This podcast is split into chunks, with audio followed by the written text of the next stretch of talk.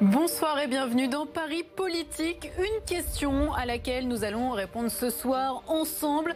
Confinement, qui sont les nouveaux précaires franciliens? Au quotidien, ils tentent d'agir contre la pauvreté accentuée par la crise du Covid-19 à la rencontre de ces franciliens qui, avec la crise, ont perdu leur filet de sécurité. Comment les protéger? Les aides sont-elles suffisantes? Abdelsem Ghazi, secrétaire général du Secours populaire, est mon invité. Il répondra à toutes vos questions, toutes vos interrogations durant une demi-heure. Paris Politique, c'est parti.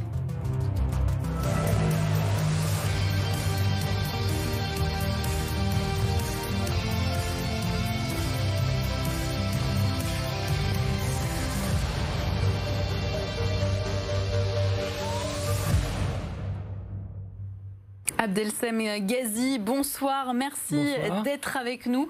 On va tout d'abord commencer par votre expérience de terrain. Confinement au printemps dernier, reconfinement depuis la semaine dernière. Comment les bénévoles du secours populaire appréhendent cette nouvelle période, toujours sous Covid-19 bah écoutez, on a, on a l'expérience du premier confinement. Euh, alors bien entendu, euh, cette deuxième vague, euh, on s'y attendait un petit peu. Les mesures sanitaires, nous, nous, avons gardé depuis le début l'été compris, pour préserver euh, nos bénévoles, bien entendu, parce que ce sont les premiers qui sont euh, sur le terrain. Et euh, voilà, ils sont au rendez-vous aujourd'hui, malgré les, ils, les annonces. Ils sont au rendez-vous parce qu'on pourrait craindre que justement certains bénévoles, parfois âgés, hein, puissent avoir peur de, de, se rendre sur les lieux de distribution. Tout à fait, tout à fait. Certains ont, ont peur et ne voilà, n'ont pas ne sont pas revenus. D'autres, par contre, voilà, sont, ont voulu revenir. Euh, certaines personnes euh, d'un certain âge ont voulu revenir parce qu'ils ont mal vécu le premier confinement.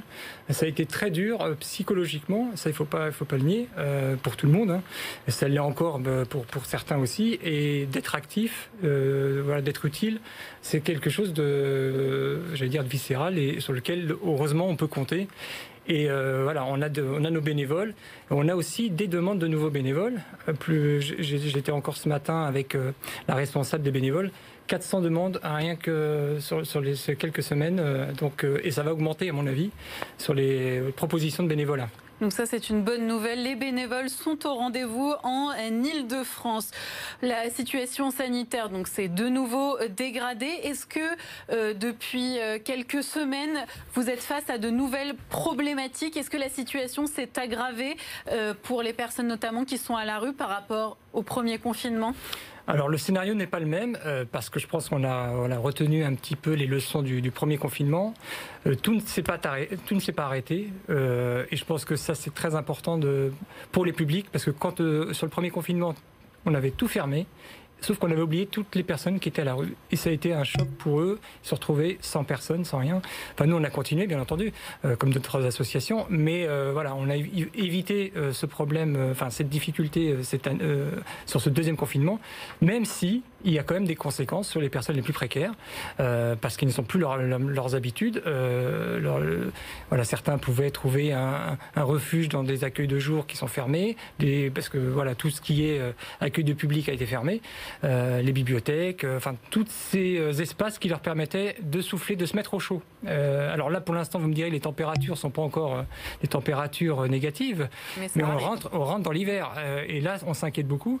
Et là, j'ai eu un, message d'une de, nos maraudeuses, des, bénévoles qui vont tous les soirs en direction des personnes sans abri, et notamment sur la question des femmes, des femmes à la rue, qui sont encore encore plus en danger entre guillemets, dans la mesure où voilà il y a moins de monde à l'extérieur, donc il y a moins de, plus, plus de possibilités excusez-moi, de, se faire agresser, de se, Bien sûr, on est plus isolé. plus mmh. isolé, et euh, voilà, donc il y a moins de lieux, j'allais dire, de socialisation, boire un café, etc. C'est devait être très compliqué. Actuellement, certains dispositifs existent, euh, d'aide alimentaire notamment, euh, des ça, repas ça continue. Ça, ça continue, même si certains ont fermé, euh, parce que faute, faute aussi de, bénévoles, parce qu'il y a certaines associations aussi qui ont dû fermer leurs portes parce que bah, les bénévoles trop, trop âgés. Mais pour l'instant, je veux dire, il y a encore un, niveau de, de, de service minimum et sur lequel euh, nous, euh, associations, on fait un peu pression sur l'État pour pouvoir les garder. Parce qu'à un moment, euh, alors c'est vrai que le confinement, on est tout à fait conscient que la pandémie est là et que c'est très très grave. Et euh, c'est pour ça que nous aussi, sur les bénévoles, on, fait une grosse action de prévention, mais aussi vis-à-vis de nos, personnes, euh, nos personnes sur lesquelles qu'on aide. voilà, on, est très attentif aussi sur leur sécurité à eux. Évidemment, c'est très important. On a un contexte très particulier, Abdelsam Ghazi, une crise sanitaire qui se juxtapose à une crise économique et forcément une crise sociale très brutale. On va faire le point avec Alexia Elisabeth. Alexia, bonsoir. Merci d'être avec nous. Les effets de la crise sur la pauvreté dans notre région. Quel est le constat en Ile-de-France Eh bien, depuis le dernier euh, confinement en Ile-de-France, 45% des personnes qui viennent chercher de l'aide alimentaire au secours populaire notamment ne s'étaient jamais présentées auparavant euh, auprès d'autres associations euh, caritatives. Parmi ces nouveaux publics franciliens, il y a notamment des familles de classe moyenne et dont l'un des membres a perdu son travail du fait de la crise économique. Il représente quasiment un quart des nouveaux demandeurs. Selon un baromètre édité par Ipsos et le Secours populaire, près d'un tiers des franciliens ont subi une perte économique liée au Covid-19. Et cette année, justement, regardez ces chiffres assez édifiants. Une personne sur quatre n'est pas partie en vacances euh, cet été par manque de moyens et près d'une personne sur quatre a restreint ses quantités de nourriture euh, par manque de moyens euh, également. Dans notre région, eh bien, c'est la Seine-Saint-Denis qui est la plus touchée dans certains centres. L'augmentation des demandeurs est même de 70% par rapport à la période pré-Covid. Et dans ce département, les nouveaux demandeurs, euh, les, ceux, qui sont les plus euh, nombreux, eh bien, ce sont euh, les étudiants qui, par manque de petits boulots, ne parviennent plus à payer leur loyer et leur repas. Merci beaucoup, Alexia. Ces chiffres qu'on a, qu'on a regardés ensemble, ils sont affolants. On a l'impression qu'on a presque basculé aussi dans une autre dimension, qu'il y a plein de nouveaux paramètres qui rentrent en compte actuellement. Oui, et, la difficulté, en fait, c'est de ne pas avoir de perspective d'amélioration à, moyen terme. Euh, parce que là, ce que les, quelques chiffres qu'on vous a donnés, euh, ce sont des chiffres actuels, mais on, a, on a une crainte sur l'avenir. Ça ne va pas s'améliorer. Ça ne va pas s'améliorer. Euh, les étudiants vont pas retrouver de petits boulots. les, les précaires, ceux qui avaient des petits contrats, l'intérim, etc., ça ne, fonctionnera pas parce que beaucoup d'entreprises voilà, vont, arrêter leur activité, certaines vont fermer leurs portes parce que je pense que le, la deuxième vague, c'est aussi euh, un deuxième coup dur. Et je pense que euh, sans perspective euh, à, moyen terme, je pense que certaines vont, vont dégraisser, entre guillemets. Et, on dégraisse d'abord par les, les, petits contrats, les intérimaires, les indépendants. Et là, ça va. Et là, je pense qu'on va arriver justement sur des publics de plus en plus parce que là, on en a vu quelques-uns. Certes, ça, ça, constitue pas la majorité parce que c'est vrai que ceux qui étaient les plus touchés au départ, ceux qui étaient sur des contrats précaires. Là, on va arriver sur euh, peut-être des, des, personnes de classe moyenne.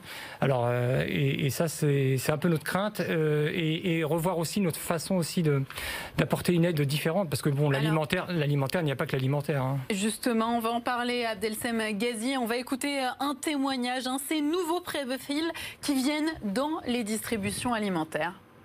Ça fait, ça fait six mois que je travaille plus. Hein. J'étais commercial. Voilà. J'ai des retards de loyer, j'ai des problèmes. à cause du Covid, euh, bah, je viens au secours populaire. Plus j'ai perdu mon travail. Il n'y a plus d'argent. Voilà. J'ai pas pensé à mettre de côté. Entre 3 000 et 5 000 euros, je touchais par mois, j'étais bien. Et là, aujourd'hui. Euh, ah, j'ai plus un euro, j'ai 470 euros. Je dois des dettes, je dois des dettes de mange. J'ai 5 000 euros de loyer que je dois. Voilà, ce que je donne. Il m'a fait une demande d'impurement, je sais pas comment ça s'appelle pour essayer de régler à l'amiable. 808 plus 275.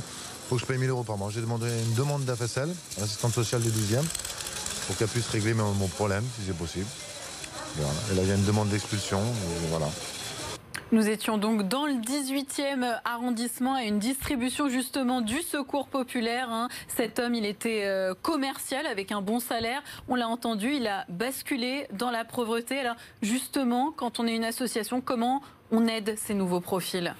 Bah écoutez, déjà on les accueille. Euh, l'idée c'est de, faire un, petit état des lieux sur leur situation. Euh, bien entendu, comme je vous disais tout à l'heure, il y a l'aide d'urgence matérielle qui euh, qui permet justement de dégager un budget pour pouvoir payer au moins le loyer, parce que c'est vrai que la perte de du logement, c'est je veux dire le début de la dégringolade, la précarisation. Et surtout à Paris, cette à Paris, les loyers sont très chers. Sont très chers et je pense que là il y a nécessité aussi à, à, ce que les, les, pouvoirs publics aussi euh, euh, mettent des moyens sur ce que j'allais dire la formation aussi parce que les, les personnes qui perdent leur boulot euh, quelle perspective on leur donne? C'est-à-dire qu'à un moment il faut qu'ils puissent se retourner pour pouvoir aussi voir sur quel type de, métier euh, ils peuvent s'orienter et ça nécessite bien entendu des formations euh, parce que euh, bah, parce que sinon la personne même si elle, paye le loyer pour l'instant actuellement, elle touche des indemnités, des indemnités qui sont quand même des indemnités chômage notamment, qui sont qui sont pas forcément très importantes.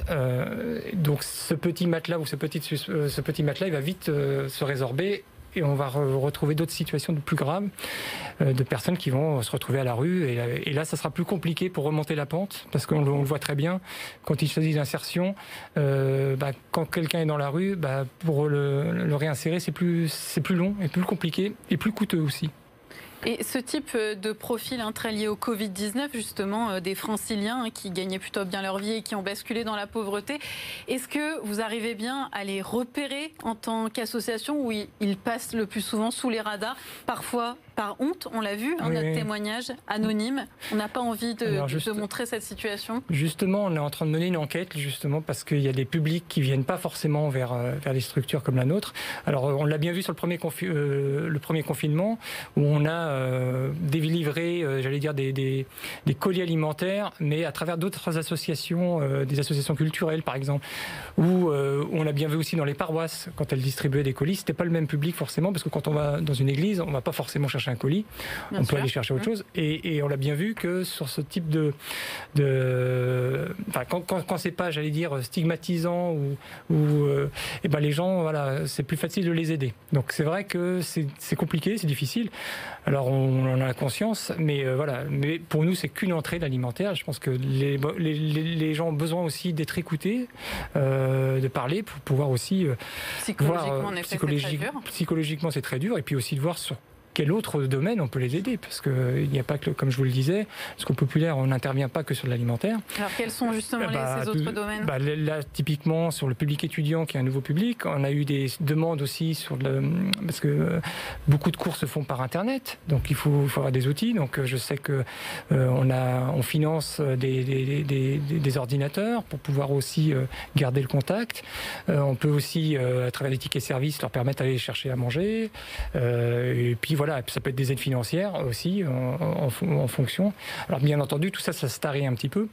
Donc c'est pour ça qu'il y a des, il faut que les aides, j'allais dire légales des pouvoirs publics euh, restent et existent et voire euh, s'intensifient un petit peu parce que je pense que la, la, la difficulté. On va en parler en détail dans un tout petit instant. Juste avant ça, euh, je voulais vous demander cette crise du Covid 19, elle a mis en lumière quoi? Qu'en fait, on pouvait basculer très vite dans la pauvreté. Que beaucoup de Franciliens sont sur le fil. Bon, en fait, personne n'est à l'abri. Et là, euh, en fait, tous les repères sont tombés.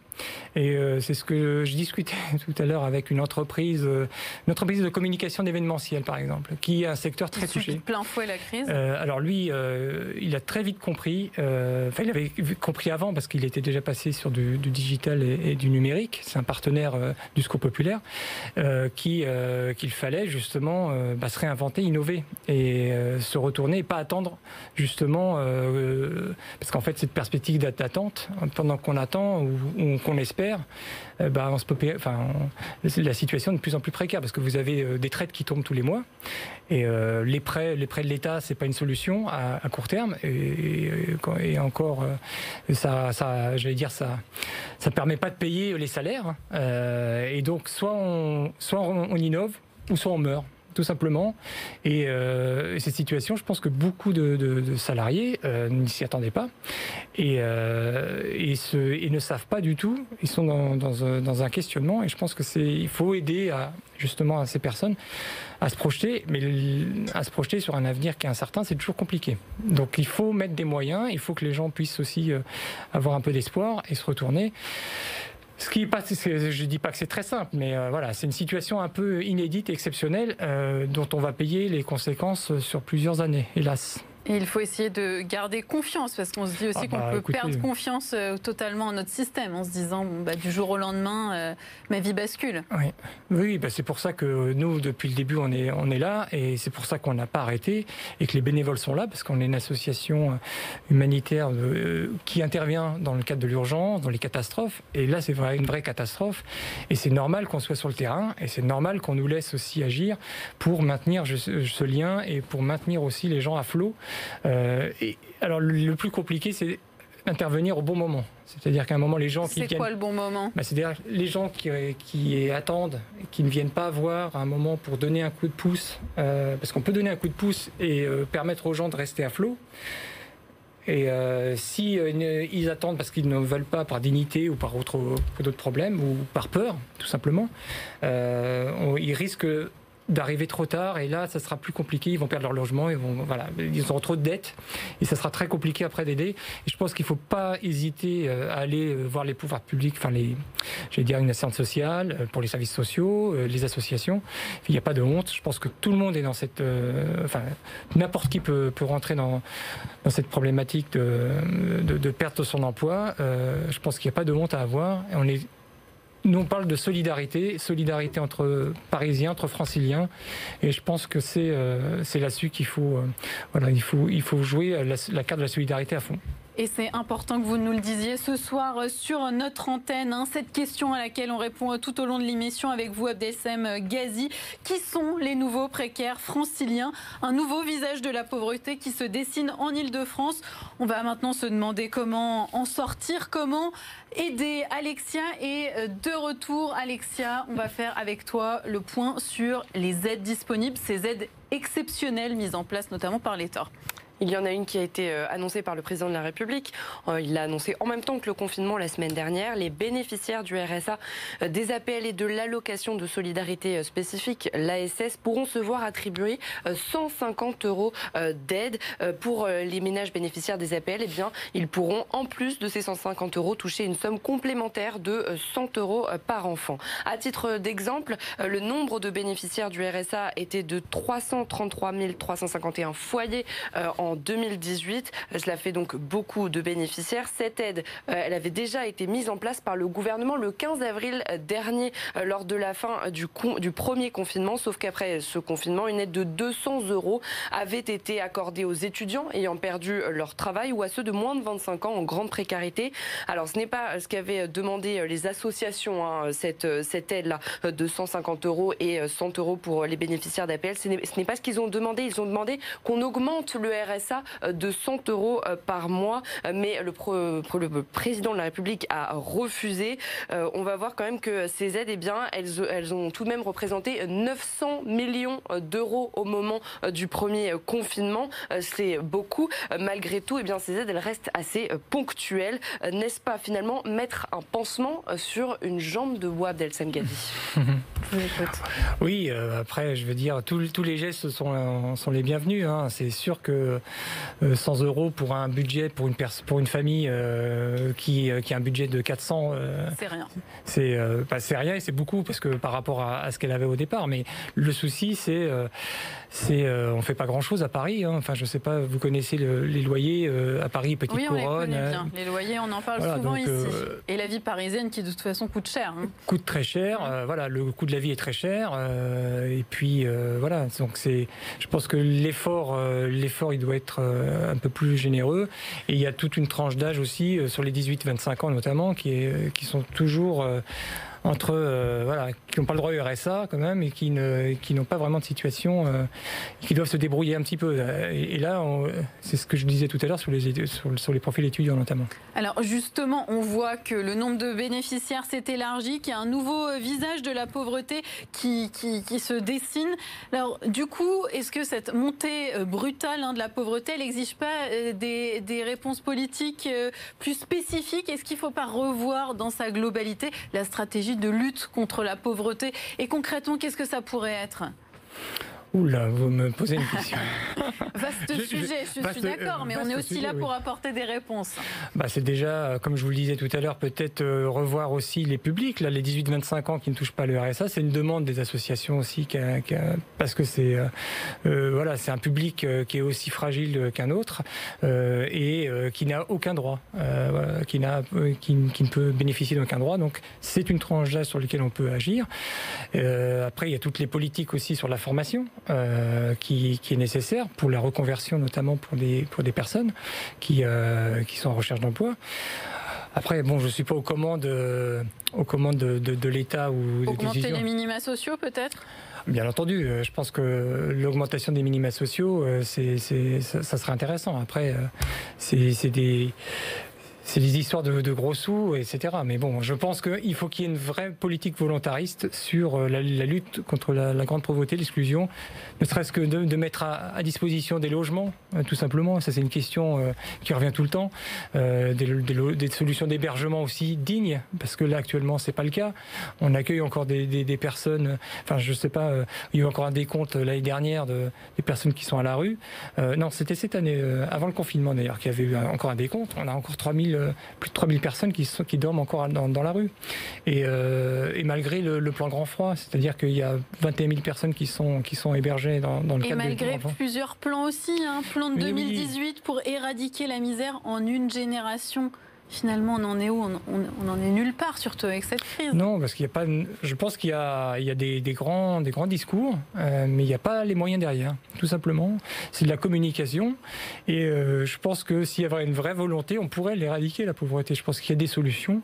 Euh, il y a des associations qui, qui proposent. On, fait partie de, celles-ci. Si on le voulait, on pourrait.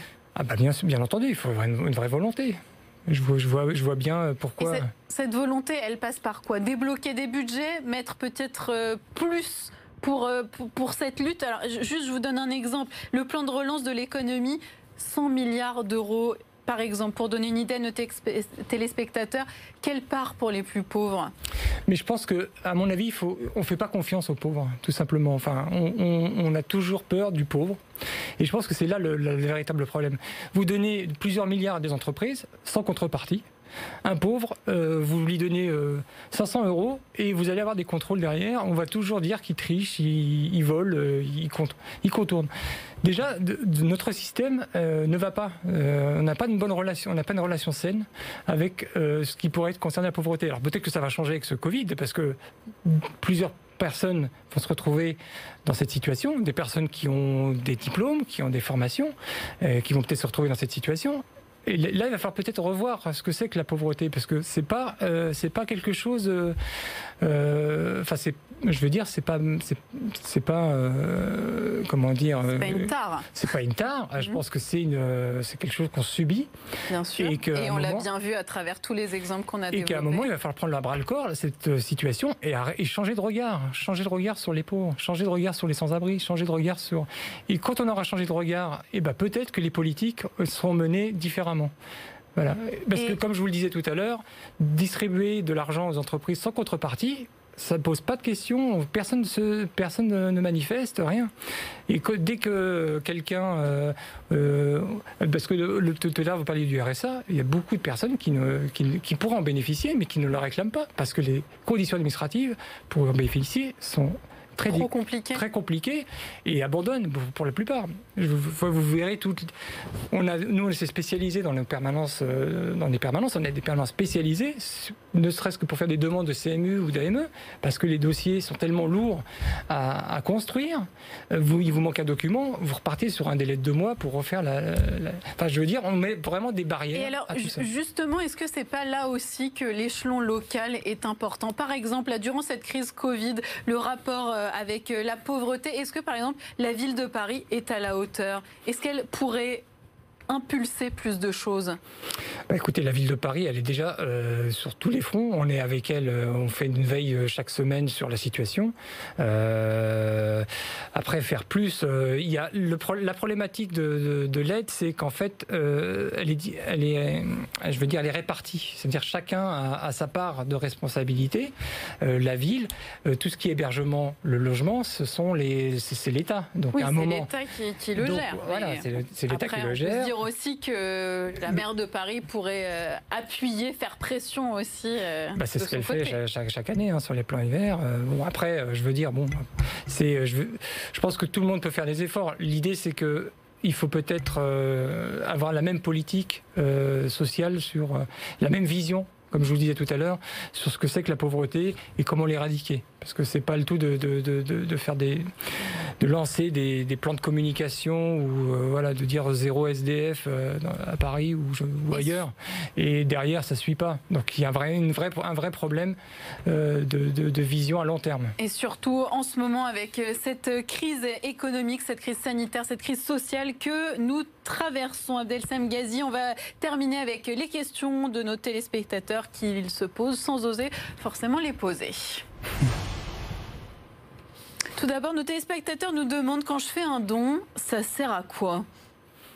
Ah bah, ça sert à aider les, nos actions. Euh, ça peut aider à, acheter de l'alimentaire. Ça peut aider là, par exemple, là, sur, on va lancer notre campagne sur les Pères Noël verts. Euh, ça va aider euh, à faire en sorte que d'améliorer de, de, un peu le quotidien sur Noël, notamment au niveau des repas, au niveau des cadeaux pour les enfants. Voilà. Donc chaque don peut être dédié ou participer au fonctionnement de l'association, de la structure. Parce et, et, ça représente combien dans votre budget les, les dons justement? Alors à Paris, c'est un c'est une part importante, c'est la moitié de notre, euh, budget à peu près. Donc, euh, et, là, je, je, pourrais féliciter un peu tous les donateurs qui nous font confiance. On a eu euh, vraiment un, élan de générosité euh, parmi les Parisiens et euh, voilà, je pense que c'est on, a oh, cette force à Paris. C'est pour ça que sur la, prochaine campagne, on va on va sur la, la période de Noël, on va l'appeler Paris solidaire. Paris solidaire avec les Pères Noël verts justement.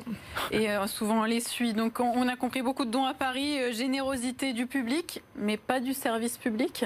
Si, on a eu des subventions, on a eu des mécènes aussi qui nous ont aidés et qui continuent à nous aider et euh, qu'on sollicite, bien entendu. Euh, il n'y a pas que les, euh, il a pas que les que les particuliers, bien entendu. Je pense que chacun, enfin, on a eu, on n'a pas à se plaindre là-dessus pour l'instant. Il faut juste, on a eu, on a appris d'ailleurs pas plus tard qu'hier que le, le, fonds d'aide aux plus démunis, le fonds européen qui concernait une manne financière importante pour nous pour tout ce qui est denrées alimentaires.